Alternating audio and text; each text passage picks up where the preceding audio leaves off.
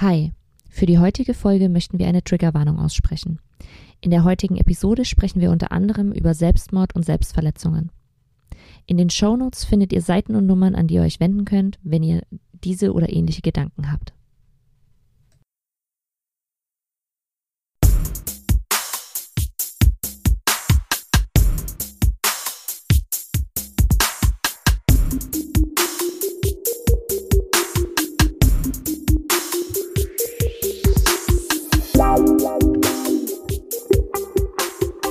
Herzlich willkommen zu einer neuen Folge Woman Coverage. Tatsächlich haben Anna und ich diese Folge schon mal aufgenommen. Leider hat uns aber die Technik im Stich gelassen. Deswegen ähm, freuen wir uns trotzdem nicht weniger, heute über dieses Thema zu sprechen. Heute haben Anna und ich nämlich ein Thema mitgebracht, das uns ähm, sehr nah am Herzen liegt. Denn wenn man über die NFL spricht, muss man eben automatisch auch über Verletzungen sprechen, die mit dem Sport einhergehen. Meistens geht es aber dann eher um äußere Verletzungen, also physischer Natur. Rund 50 Prozent aller Spieler kämpfen aber zu einem Zeitpunkt vor, während oder nach ihrer aktiven Karriere auch mit psychischen Herausforderungen. Grund genug, dass wir das Thema psychische Erkrankungen in der NFL endlich hier im Woman Coverage aufrollen wollen. Hallo Anna, schön, dass du wieder da bist. Hallöchen und äh, schön, dass wir zum zweiten Mal aufnehmen. Ich muss ja sagen, auch wenn es ein bisschen ärgerlich ist, so wegen Technik und alles nochmal aufnehmen, aber ich rede halt auch einfach gern mit dir. Also von daher, oh. ich freue mich drauf.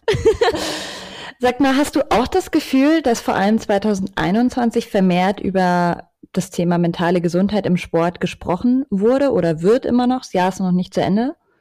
Ja, finde ich auf jeden Fall. Vor allem, wenn man so sich in den sozialen Medien bewegt, so wie wir zwei das ja tun, ähm, hat man jetzt bestimmt auch äh, letzte Woche am Wochenende gesehen, dass das ein oder andere Mal das Video von AJ Brown geteilt wurde ähm, von den Titans, wo er eben erzählt, dass er Suizidgedanken gehabt hat im letzten Jahr. Ähm, das scheint ein Video von seinem Twitter, äh, von seinem äh, nicht Twitter, äh, TikTok-Account gewesen zu sein. Ähm, da findet man das zwar nicht mehr, aber man sieht es auf jeden Fall auf, auf Twitter noch. Ähm, und allein daran und auch einfach ähm, die ganzen Diskussionen, die man zurzeit mitbekommt.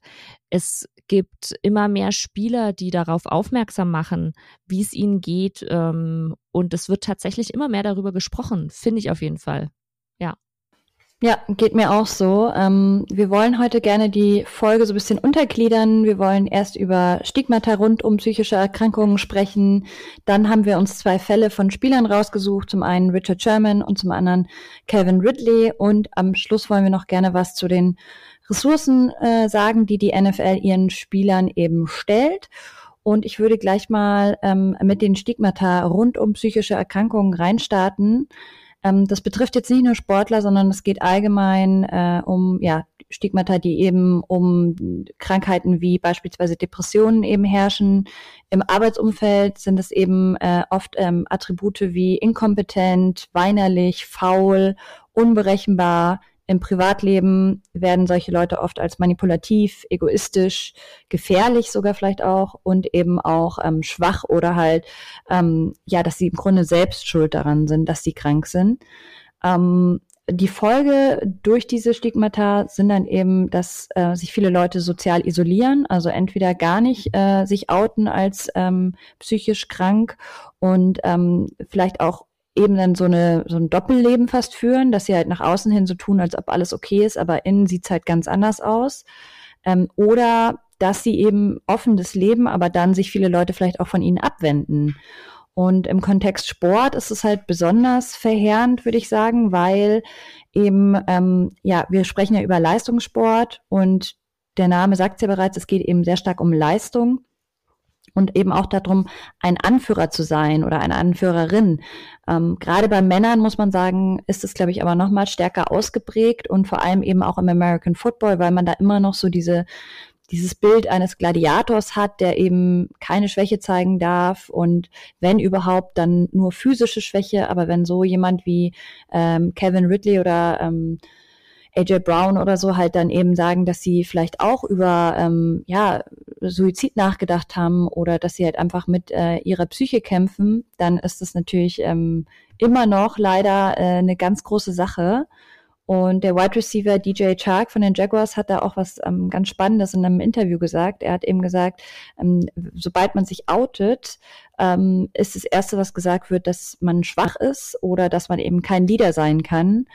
Und ähm, er hat dann eben auch gesagt, ähm, es gibt dann eben auch Franchises oder Coaches, die halt sagen, man will solche Spieler dann eben nicht im Team haben.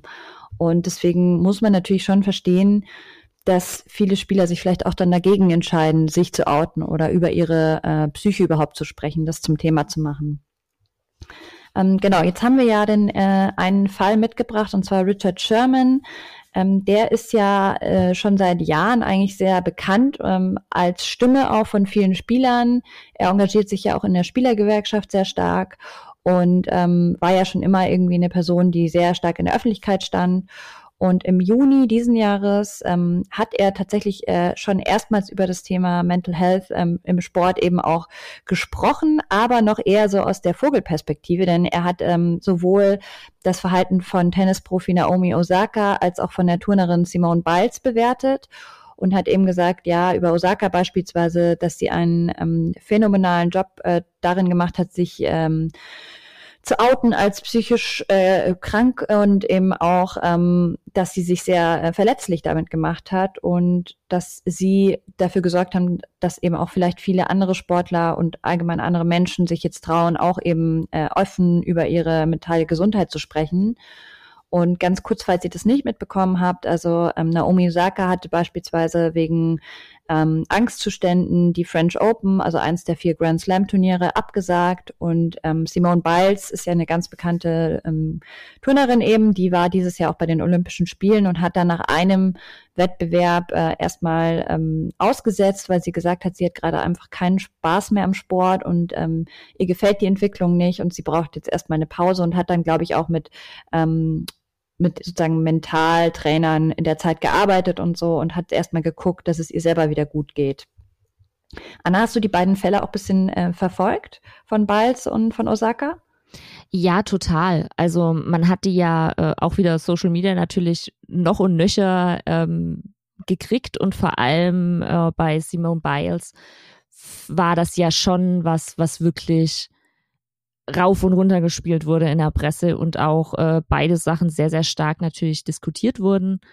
Und ich fand es auch spannend, aber auch traurig, das, was man so gelesen hat ähm, im, im Internet, weil halt, also klar, es gab super viele Stimmen, die positiv darauf reagiert haben und die das gut fanden. Ähm, ich, ich gehöre auch dazu. Ich, ich finde das sehr, sehr stark, wenn man so klar sagen kann, war, ähm, man, man braucht diese Pause jetzt, weil die Leute, die in diesen Leistungssports sind, das ist ja, also erstens ist es ihre Arbeit, aber die stecken da ja wirklich ihr ganzes Leben so rein. Und da dann zu sagen, hey, ich, ich step davon zurück, ich brauche das jetzt gerade, das zeigt für mich unglaubliche Kraft. Ähm, was man dann aber so gehört hat oder gelesen hat online, war halt auch ganz viel von wegen, naja, also bei, bei Simone Biles sowas, naja, jetzt ist sie da einmal bei Olympia, soll sie halt durchziehen oder es ist ja nur Turnen oder es ist ja nur Tennis. Ähm, und ich fand es halt erschreckend, dass es so viel Unverständnis gab, weil ich mir dann so vorstelle, was geht so einem Menschen durch den Kopf, der, der da so, so viel Unverständnis dafür hat? Also man, man liest, dass, dass jemand wirklich sagt, ähm, er, weil man auf sich selber achten muss, kann man gerade da das nicht machen? Und die Antwort darauf ist, hä, stell dich doch nicht an, so jetzt tust doch. Also so, da, da spricht ja, man glaub, da, hm? ja. Ich glaube einfach, es gibt gewisse Leute, die ähm, das so nicht verstehen können, äh, mhm. wie es jemandem geht, der wirklich ähm, mit Panikattacken, mit Angstzuständen, mit Depressionen ähm, zu kämpfen hat. Vielleicht, weil sie es selber noch nie im näheren Umfeld ähm, erfahren haben. Aber selbst dann, denke ich mir immer, hat man noch so viel Empathie, dass man sich vielleicht auch in Sachen rein denken kann, die man selber vielleicht noch nicht erfahren hat. Also würde man zumindest meinen, aber ähm, ich glaube, viele Leute wollen es auch wahrscheinlich äh, von Grund aus, lehnen es so ab, dieses Thema, vielleicht weil sie selber irgendwie Probleme haben mit dem Thema oder wie auch immer. Aber ähm, ja, ich verstehe das auch nicht. Vor allem, man will doch eigentlich immer, dass es der Person gut geht. Also ich wünsche das jedem Sportler und jedem Menschen generell, dass er mit sich fein ist und dass er für sich die richtigen Entscheidungen trifft. Und ähm, man bekommt ja auch nur so einen kleinen Bruchteil mit als Fan oder als Zuschauer. Mhm. Ähm, du kannst ja nicht in die Köpfe reingucken. Ja, vor allem für mich ist es halt total so, als würde man jemandem ein Gefühl absprechen. Also genau, ja. so, du, du darfst dich so nicht fühlen. Jetzt, jetzt hör auf damit, mach das nicht. Wo ich mir dann denke, so, hä? Verstehen, verstehen, versteht die Menschheit das nur, wenn man einen offenen Bruch zum Beispiel sieht? Also so, da geht nichts mehr, das ist kaputt. Also brauchst das? das ja, ja, das, und vor allem das ist ja dann legitim. Wenn du dann genau. ausfällst für Monate, das ist okay. Aber wenn du vielleicht depressiv bist und nicht mal mehr aus dem Bett ausstehen kannst, ja. dann ist es wiederum, hä, reiß dich zusammen und jetzt irgendwie beißt die Zähne zusammen und so. Das ist halt auch, muss man schon sagen, natürlich Teil unserer ganzen Gesellschaft und ähm, wie wir halt alle auch ähm, ja, äh, sozialisiert worden sind. Total. Voll. Und ich glaube, das, das liegt dann halt auch ähm, an, an, an so Sachen, an so Podcasts wie uns, dass man drüber spricht. Ähm, dass man aber halt auch, wenn man sowas liest und anderer Meinung ist, ähm, laut wird und dagegen steht, weil einfach die Leute, also wenn, wenn jemand, der kein Sportler oder Sportlerin ist, betroffen ist und wirklich vielleicht eine Depression hat und ähm, ich kenne aus meinem eigenen privaten Umfeld, die Leute hinterfragen sich wirklich dauerhaft. Das ist nicht einfach so von wegen, man chillt mal zehn Tage im Bett oder so, sondern die wollen etwas tun, sie können es aber nicht. Sie können im schlimmsten Fall vielleicht nicht mal aufstehen, nicht die Post öffnen, nichts machen. Ähm, und wenn so jemand dann vielleicht wirklich gerade in einer Depression drin ist, wirklich in einer depressiven Phase drin ist, dann solche Sachen liest auf Social Media, ähm, wo dann andere Leute schreiben von wegen, hä, stell dich doch nicht so an. Ich will nicht wissen, was das mit jemand macht einfach. Und deswegen finde ich es so wichtig, dass man da sich dann hinstellt von wegen, hey, nee, ist nicht so. Das ist eine Krankheit. Eine Depression ist eine Krankheit. Ja, definitiv. Ähm, genau, passend dazu gibt es ja jetzt beim Fall Richard Sherman im Juli gab es ja diese Entwicklung, dass er eben ähm, ja, ein Breakdown hatte, so kann man es eigentlich am ehesten zusammenfassen. Es, es ging ihm wohl schon Monate davor nicht gut, ähm, dass wirklich auch Freunde eingeflogen sind, um ihm eben beizustehen. Ähm, er war ja zu der Zeitpunkt ohne Team, also ähm, ihm ist vielleicht auch so ein bisschen der Boden unter den Füßen weggerissen worden und ähm, es gab dann eine Situation, die leider auch sehr medial äh, viel Aufsehen gemacht hat, dass es eben den Vorwurf gab, Diebstahl in Kombination mit häuslicher Gewalt sowie Fahrerflucht. Also er ist auch alkoholisiert gefahren. Er hat äh, glücklicherweise niemanden außer sich selbst wehgetan. Er ist eben auch so ein bisschen auf seine Schwiegereltern äh, in Anführungszeichen losgegangen, aber auch da, er hat denen nichts getan. Aber die Polizei musste halt eben einschreiten, nachdem seine Frau die Polizei gerufen hatte. Ähm, und er hat dann ja dieses Statement abgegeben, dass er eben sich entschuldigt hat und gesagt hat, ja, mentale und emotionale Gesundheit sind wirklich wichtig und ich habe mich entschieden, die Hilfe in Anspruch zu nehmen, die ich benötige. Und ähm, genau, er hatte eben auch damit gedroht, sich selbst umzubringen. Ähm, also es waren auf jeden Fall schwerwiegende psychische ähm, Probleme, die da ähm, zum Vorschein gekommen sind.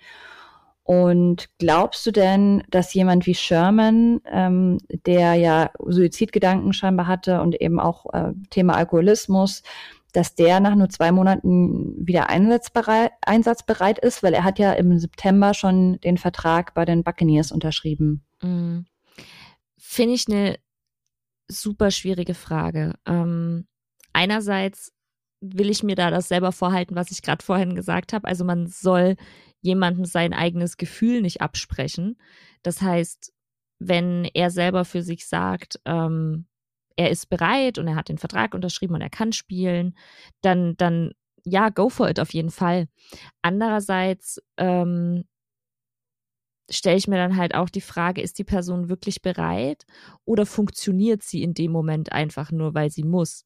Und ähm, wenn man sich ein bisschen mit dem Thema beschäftigt, äh, Depressionen, Selbstmordgedanken und so weiter, ähm, dann, dann stößt man auch öfter auf den Hinweis, dass solche Menschen halt teilweise dann auch wirklich einfach nur noch funktionieren und ihnen geht's aber nicht gut. Und alle anderen, das größere Umfeld denkt aber, hey, ja, alles okay.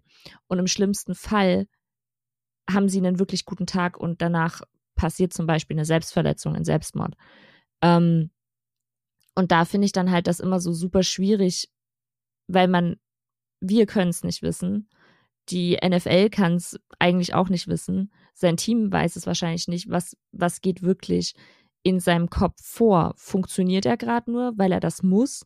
Ähm, weil er vielleicht auch, wie du ja gesagt hast, er war ohne Team, was ja für so jemanden wie ihn bestimmt, also könnte ich mir vorstellen, dass es einem wirklich schwierig fällt, dann plötzlich ohne Team zu sein, wenn man so lange in der NFL war. Das ist ein Traum von jemandem. Ähm, also funktioniert er gerade in dem Moment nur, weil er jetzt sagt, hey, ich habe jetzt die Chance, ich kann wieder? Oder ist es wirklich das, dass er wieder kann? Und dann stelle ich mir aber die Frage, was passierte mit so einem Menschen? Ähm, angenommen, dieses, er hat kein Team, hat damit reingespielt, äh, dass es ihm so ging und dass, dass das passiert ist, was passiert ist. Ähm, was passiert denn dann, wenn er wirklich nicht mehr spielen kann? Also ich, das, das sehe ich halt als große Gefahr. Ja, das ist ein guter Gedanke, aber er selber hat sich ja auch zu diesem ähm, Thema geäußert, dass also nicht nur wir haben uns die Frage gestellt, mhm. ob das wirklich so verantwortungsbewusst ist, dass man ihn jetzt gleich wieder eben in den Job lässt.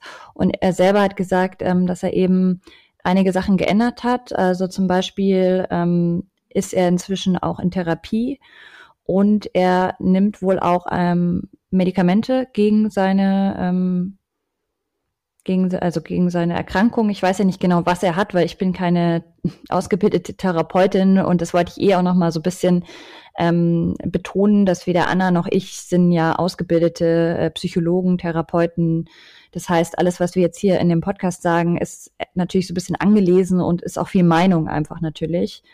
Ähm, aber genau, also er nimmt auf jeden Fall äh, Medikamente, er ist da eingestellt worden und er äh, ist in Therapie weiterhin und er sagt halt eben auch, ähm, dass es fast ein ganzes Dorf gebraucht hat, um ihn wieder auf den richtigen äh, Weg zu bringen. Also sowohl seine ähm, Familie, seine sehr unterstützende Frau, aber eben halt auch ähm, ja sein ganzes Umfeld im Grunde. Und ja, ich finde es halt, ähm, bei ihm ist es echt ein krasser Fall, weil er war, finde ich, echt die letzten Jahre auch immer so eine Persönlichkeit, zu der man irgendwie natürlich so aufgeguckt hat. Und er ist ja auch so krass selbstbewusst eigentlich und so ein Kämpfer und auch eher ein lauter Typ. Also ich finde, natürlich, das ist, klingt ja eh immer so bescheuert, aber man würde es jetzt bei ihm nicht vermuten oder hätte es nicht vermutet. Also als ich das erste Mal von diesem Vorfall gehört habe, war ich schon erstmal so, was? Richard Sherman? Hä? War schon ein bisschen perplex.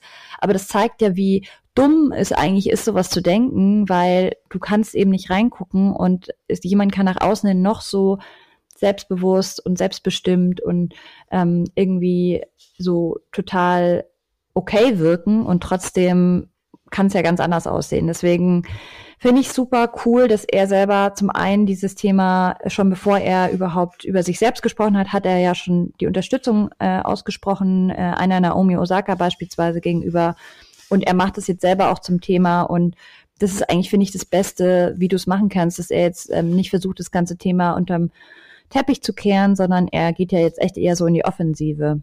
Mhm. Da habe ich jetzt mal eine Frage an dich. Mhm. Ähm, weil es war ja dann ziemlich schnell klar in Medien, dass irgendwas mit ihm, ich sag's jetzt mal einfach, wie es zu dem Zeitpunkt war, irgendwas stimmt mit ihm nicht. Bei dem, mhm. was er gemacht hat. Das war ja relativ schnell klar. Wie fandest du da die Berichterstattung? Ich fand die Berichterstattung äh, ekelhaft. Also es war ganz viel, ganz schnell auf Twitter zu lesen, bevor auch nur ansatzweise klar war, was da vorgefallen ist. Es gab ja, glaube ich, auch irgendwelche Aufnahmen von ähm, dem Haus seiner Schwiegereltern, glaube ich, von der Überwachungskamera oder sowas. Ähm, und dann ja auch dann kam ja immer mehr Infos, dass zum Beispiel die Frau ja eben auch die Polizei gerufen hat, dann eben irgendwie Alkohol am Steuer, dass er da einen Crash gebaut hat und dass er ja dann irgendwie auch, ähm, er war ja dann tatsächlich auch kurz vor Gericht und wurde ja dann, glaube ich, also sozusagen äh, mit Kaution freigelassen erstmal. Aber ich fand das alles sehr, das, ich mag das halt allgemein nicht so dieses ähm, wenn die Presse oder wenn auch Fans oder wer auch immer Leute sich das Recht rausnehmen, irgendwie zu urteilen, bevor auch nur ansatzweise irgendwelche Fakten da sind. Und ähm, ich bin ja immer ein Fan, sich erstmal bedeckt zu halten. Und das fand ich war leider überhaupt nicht. Also, dass man auch vielleicht sich bisschen zurückhält und sagt, hey, es, offensichtlich geht's ihm nicht gut, das hat man ja relativ schnell gemerkt. Ähm, und er hat ja, wie gesagt, auch niemandem anders was getan, sondern eigentlich nur sich selbst verletzt. Äh, und was man da dann teilweise auch so auf Social Media gelesen hat, fand ich schon echt ekelhaft. Ja, ging mir ganz genauso. Vor allem auch, ähm, ich fand das schon krass, wie das ausgeschlachtet wurde, dass halt die Polizei gerufen wurde und, und ich, ich glaube, zu irgendeinem Zeitpunkt hatte man dann auch ziemlich genau den Wortlaut, was seine Frau der Polizei am Telefon gesagt hat, meine ich irgendwo gelesen zu haben. Mhm. Ähm, und also ich, ich weiß nicht, ob da kein Bewusstsein herrscht, aber nicht mal, also auf jeden Fall bin ich da voll auf deiner Seite, dass, dass ich auch so der Typ bin, ich will mir da erstmal was, was anlesen dazu, bevor ich jetzt zum Beispiel sagen würde, wir machen Podcast darüber. Also genau, das, ja. das fände ich super wichtig. Und dann denke ich mir einfach immer noch, ähm, also wenn, wenn, wenn wir jetzt ein Podcast wären, den Gott und die Welt hört, so wirklich, weiß ich nicht, der Podcast, der Podcast, irgendein Podcast von der NFL, wo dann ja auch die Sachen kamen. Also die wurden ja auch von der NFL-Berichte geteilt und von ähm, Bleacher Report und so Sachen. Und wenn ich mir dann denke, ich spekuliere da so krass, habe im Hinterkopf, der Person geht's vielleicht nicht gut. Was ist denn, wenn die Person das liest und man dadurch noch irgendwas schlimmer macht? Also so eine Selbstverantwortung irgendwie noch. Ja, das ist ein guter Aspekt und eben auch so, man ähm, unterschätzt halt auch, wie schnell solche Headlines irgendwie in den Köpfen der Menschen bleiben. Das wird jetzt halt immer in Anführungszeichen so der crazy Sherman sein, der irgendwie seine Schwiegereltern angegriffen hat. Also jetzt sehr überspitzt gesagt, aber ähm, wie viel dann, äh, wie wenige Leute sozusagen am Schluss nur noch wirklich die ganze Story mitbekommen, weil sie halt sagen, sie informieren sich auch vielleicht eine Woche später nochmal. Ähm, und das stört mich halt auch, das ist halt wieder so Bildjournalismus. Ähm, erstmal so die Headline raushauen mhm. und möglichst viel Aufmerksamkeit generieren, aber bevor überhaupt irgendwas feststeht. Und ähm, das habe ich leider in dem Fall auch wieder bemerkt. Also gibt's auch in Amerika natürlich. Ja, und also ich finde es ja, also ich denke, was man nie, was, was, was nie nicht sein wird, ist diese Berichterstattung, das, was passiert ist. Also, dass Richard Sherman, mit, da war irgendwas so. Aber danach muss halt Schluss, also spätestens danach muss Schluss sein, dass da keine Spekulationen sind, nix von wegen irgendwelche Sachen von ihm geleakt werden, irgendwelche Spezialisten irgendwas behaupten auf einmal. Das fand ich halt das ganz Schlimme. So. Ja. Dann gibt's ja noch einen zweiten Fall, den wir uns rausgesucht haben, und zwar von Calvin Ridley. Ähm, der hat ja jetzt vor kurzer Zeit auch äh, mit nur 26 Jahren seinen Rücktritt aus der NFL bekannt gegeben. Er ist ein Spieler von den Atlanta Falcons, falls ihr ihn nicht kennt. Und er hat als Grund eben in seinem Statement auch genannt, psychische Probleme. Ähm, ich kann dieses Statement ganz kurz mal vorlesen, es dauert auch nicht lang. Um, ähm, These past few weeks have been very challenging and as much as I'd like to be on the field competing with my teammates, I'd need to step away from football at this time and focus on my mental well-being. This will help me uh, be the best version of myself now and in the future. Und dann dankt er eben noch seinen ähm, Teammates und der, äh, den Falcons und so weiter und so fort. Ähm, das ist natürlich schon krass, weil er sagt zwar nicht, dass er jetzt auf, also für immer zurücktritt, aber seien wir mal realistisch, ich meine, er ist 26, ähm, man weiß nicht, wie lange er jetzt fehlen wird. Der Wiedereinstieg würde wahrscheinlich relativ schwierig werden. Wie hast du denn dieses Statement bewertet? Und also ich schätze mal, du hast es natürlich auch gleich mitbekommen. Mhm. Du warst wahrscheinlich schon erstmal überrascht, oder? Äh, ja, also wenn ich mich richtig erinnere, war das ja am quasi am Spielsonntag, während der, der die Spiele liefen. Ähm, und dann kam, ich habe genau, ich habe Endzone geguckt. Und dann kam quasi per, ähm, also hat sich der der Moderator eingeschaltet und gesagt, hier wichtige Nachricht. Und es lief so ein kleiner Banner unten rum mit diesem Statement dann drin beziehungsweise mit mit der Info zu äh, Ridley und ich bin dann schon so dran gesessen, so, hä? Was? Jetzt? Wie? Und ähm, er hatte ja dann auch quasi selber direkt in seinem Post wie du ja auch vorgelesen hast, also er hat das ja selber quasi verkündet, warum er den Rücktritt macht. Das war ja nicht irgendwie sowas, ähm, man hat gehört, es gibt einen Rücktritt und dann wird drüber spekuliert, warum, sondern er hat das ja selber sehr, sehr klar gemacht. Und ähm, ich fand das, also habe es wie gesagt direkt mitgekriegt und fand es dann einerseits sehr, sehr bewundernswert und andererseits aber halt auch nochmal so ähm, sehr, sehr erschreckend. Und das war ja dann auch der Moment, wo, wo ich mit dir geschrieben habe und gesagt habe, du, ich glaube, wir müssen echt über das Thema reden.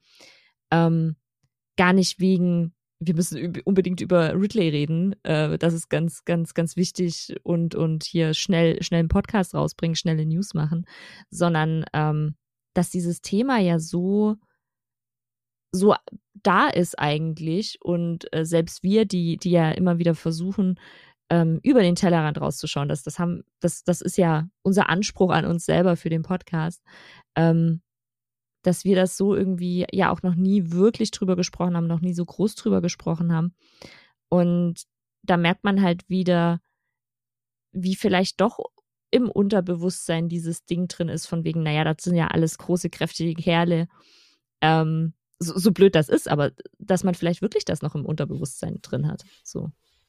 Ja, bestimmt. Ich meine, wie gesagt, wir wurden ja auch äh, speziell wie, also im westlichen Kreis sozialisiert und äh, man vergisst es natürlich oft auch. Und äh, ich fand es auch interessant, weil es gab eben noch einen anderen Spieler, der diese Saison drei Spiele gefehlt hat aus mentalen Gründen. Und zwar war das Lane Johnson von den Eagles. Ähm, er hat seit dem Junior College schon Probleme mit äh, Angstzuständen eben und Panikattacken und ähm, hat dann eben sich schon, also er hatte auch dann Medikamente genommen und hat die aber wohl irgendwie in dieser Saison abgesetzt und hatte dann richtig krasse Symptome, dass er Schwindel, Übelkeit hatte und deswegen hat er dann eben jetzt auch gewisse ähm, Spiele gefehlt und als er noch in der Uni war, war es wirklich so krass, dass er halt vor den Spielen regelmäßig ähm, sich übergeben musste und am Ende, also er hat in einem Interview auch mal erzählt, dass es am Ende so schlimm war, dass er sogar Blut erbrochen hat und dass seine Zette, Hände auch extrem gezittert hat.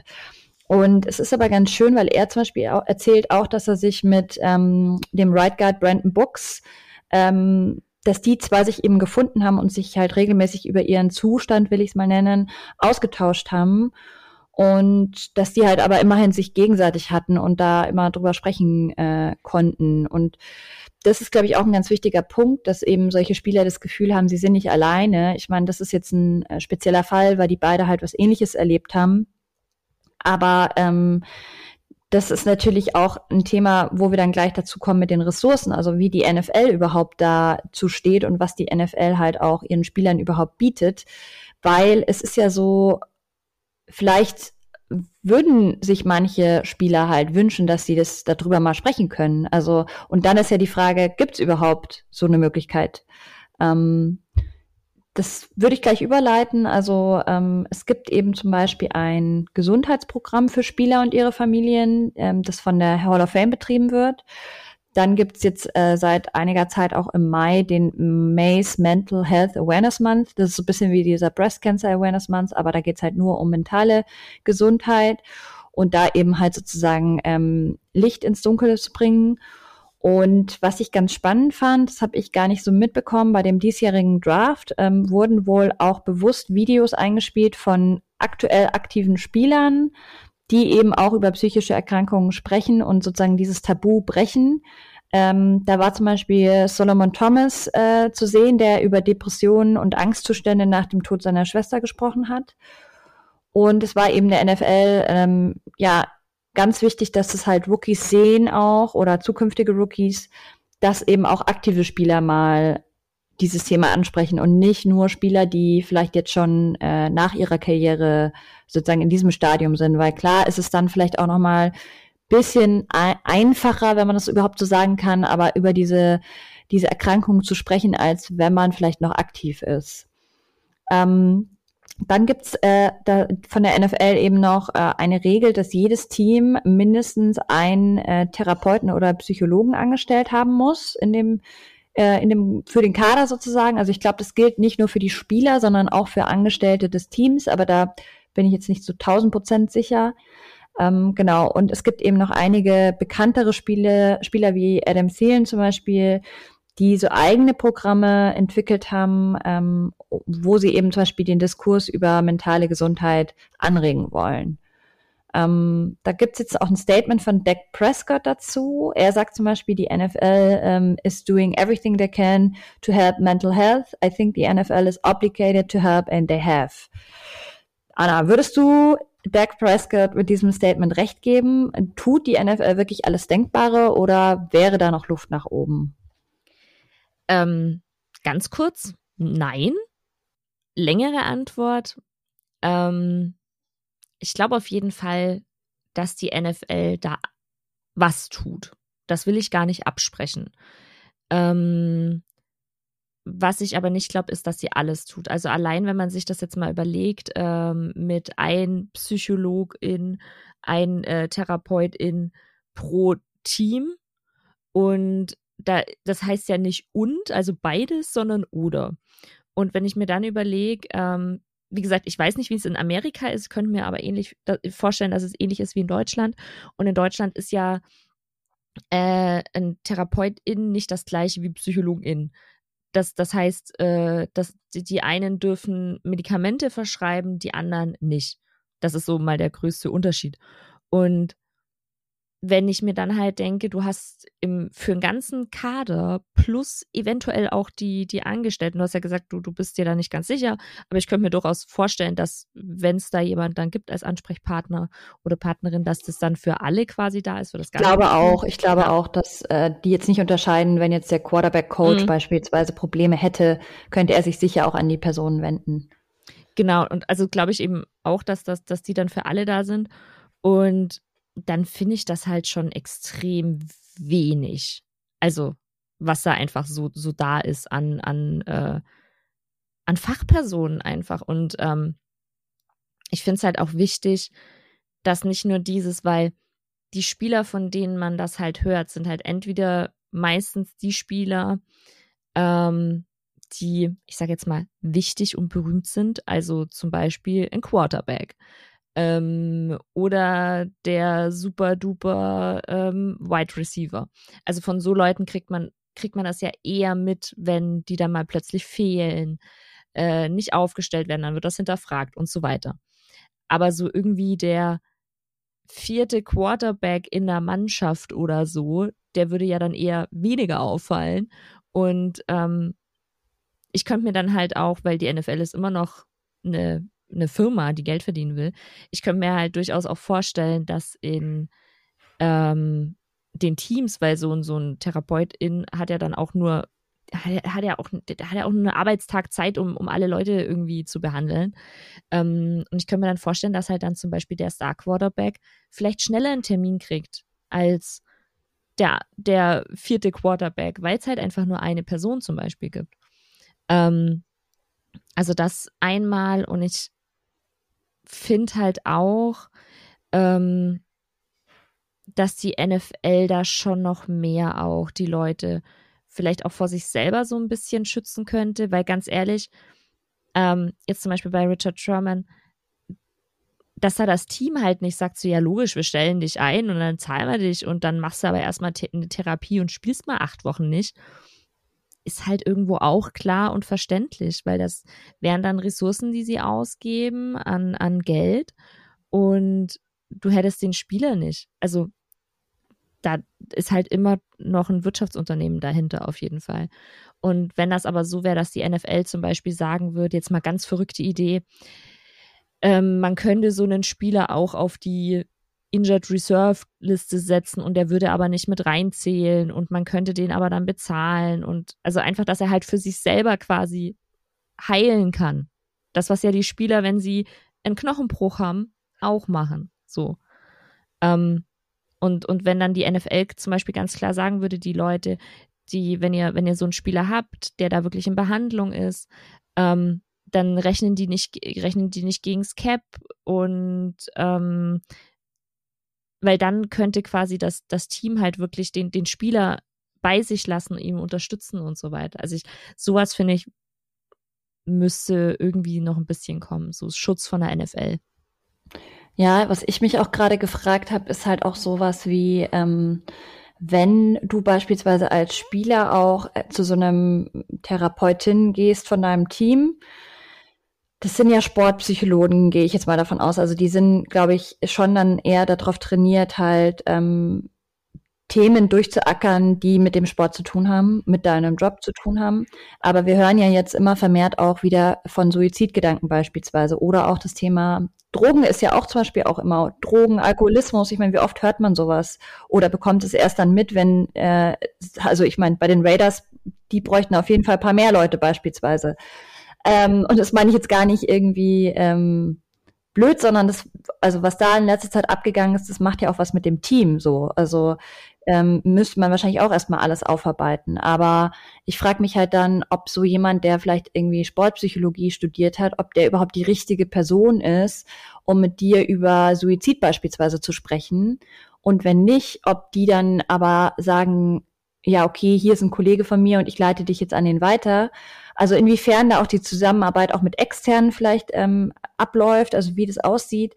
Und ob das zum Beispiel dann auch sowas gemeldet wird, ob das dann auch an den Coach gemeldet wird, ob da eine Vertrauensbasis herrscht, dass sie beispielsweise wie ein, ähm, wie ein Arzt auch ein äh, Schweigegeheimnis haben, weil das sind natürlich auch alles Sachen, die ja mit reinspielen, wenn du weißt, es wird vielleicht an den Coach gemeldet, dass du irgendwie gerade irgendwie äh, vor jedem Spiel äh, dich äh, übergeben musst, beispielsweise, und dann kriegt es der Coach mit oder so und du wirst nicht aufgestellt oder du kommst nicht dran, dann sind es natürlich Sachen, die, wo du dir dann vielleicht zweimal überlegst, ob du das nächste Mal da einen Termin ausmachst. Also das fände ich auch ganz spannend. Irgendwie, da erfährt man natürlich jetzt als Außenstehender wenig, inwiefern das halt wirklich alles auch vertraulich abläuft und wie groß da auch die Hürde noch ist, dass man wirklich, also wird es viel angenommen von Spielern, dass man da sich einen Termin ausmacht oder ist es wirklich eher so ein Proforma, weil die NFL es halt vorschreibt und im Grunde geht da aber keiner hin? da auf jeden Fall eine spannende Frage und was ich mir gerade auch überlegt habe, als du so sagtest, so wenn das wirklich eher SportpsychologInnen äh, sind, ähm, wenn, wenn man jetzt mal überlegt, woher viele Spieler kommen. Also es ist ja wirklich so, dass sehr viele Spieler, die in der NFL spielen, eher aus nicht so guten Verhältnissen kommen, aus nicht so einem guten Elternhaus kommen, vielleicht in ihrer Kindheit und ihren Teenagerjahren schon, schon einiges erlebt haben. Und das kann ja sein, dass daher ihr Verhalten jetzt rührt und nicht wegen dem Sport, also nicht, weil sie zum Beispiel Angst haben, sich erneut zu verletzen und deswegen eine Panikattacke bekommen, sondern wegen irgendwas, was schon länger zurückliegt, was tiefliegenderes. So ein Kindheitstrauma oder ja, so genau. beispielsweise, ja.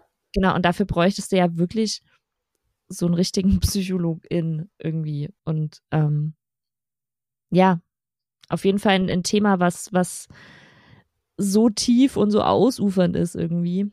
Total. Deswegen haben wir jetzt auch gesagt, dass wir ähm, heute eben jetzt mal so grundsätzlich drüber gesprochen haben, aber wir wollen gerne noch eine Folge zu dem Thema machen und zwar so grob ähm, mit der Überschrift Spielball der Teams. Was macht äh, das mit den Spielern? Weil wir eben von euch auf Twitter auch sehr gute Fragen gekriegt haben in die Richtung, ähm, wie das ist für Spieler, die ähm, getradet werden, ähm, die halt eben fehlende Anerkennung haben, ähm, wo eben auch die Zukunft immer ungewiss ist. Was macht das auch mit den Familien vielleicht? Ähm, also solche Themen waren jetzt einfach nicht mehr möglich hier in dieser Folge zu covern, aber wir finden es sehr spannend. Deswegen wird es das in zwei Wochen geben. Und ja, Anna, ich glaube, wir könnten jetzt noch ewig weiter quatschen, weil, wie, wie, du schon sagst, es ist einfach ein sehr, sehr großes Thema und ich bin mir aber auch sicher, dass, dass das ein Thema ist, das in Zukunft immer mehr Raum kriegen wird und ich würde mich auch freuen, ja, wenn ihr vielleicht ähm, einfach auch Leuten in eurem Umfeld, die vielleicht auch irgendwie mit psychischen Erkrankungen zu kämpfen haben, wenn man da einfach bisschen empathischer rangeht und versucht einfach für die da zu sein, ich glaube, sowohl Anna als auch ich, wir haben beide privat auch Leute in unserem Umfeld, die da strugglen und ja, es ist einfach schwierig, sich da rein zu versetzen, aber versucht und ich glaube, damit sind wir heute fertig. Sind wir fertig und ähm, als, als Tipp noch, ähm, hört bei den Leuten einfach zu. Ihr müsst da keine Lösung bringen. Ähm, manchmal ist einfach Zuhören schon, schon einfach genug, was, was anderen Leuten hilft. Und ich glaube, dafür kann sich jeder Zeit mal freischaufeln. Ja, das ist das perfekte Schlusswort. Vielen Dank fürs Zuhören. Schön, dass ihr auf die Reise mit uns heute gegangen seid, auch wenn es ein eher schwieriges Thema war, aber es hat wieder mal super viel Spaß gemacht. Und dann hören wir uns in zwei Wochen. Macht's gut. Bis dann. Ciao.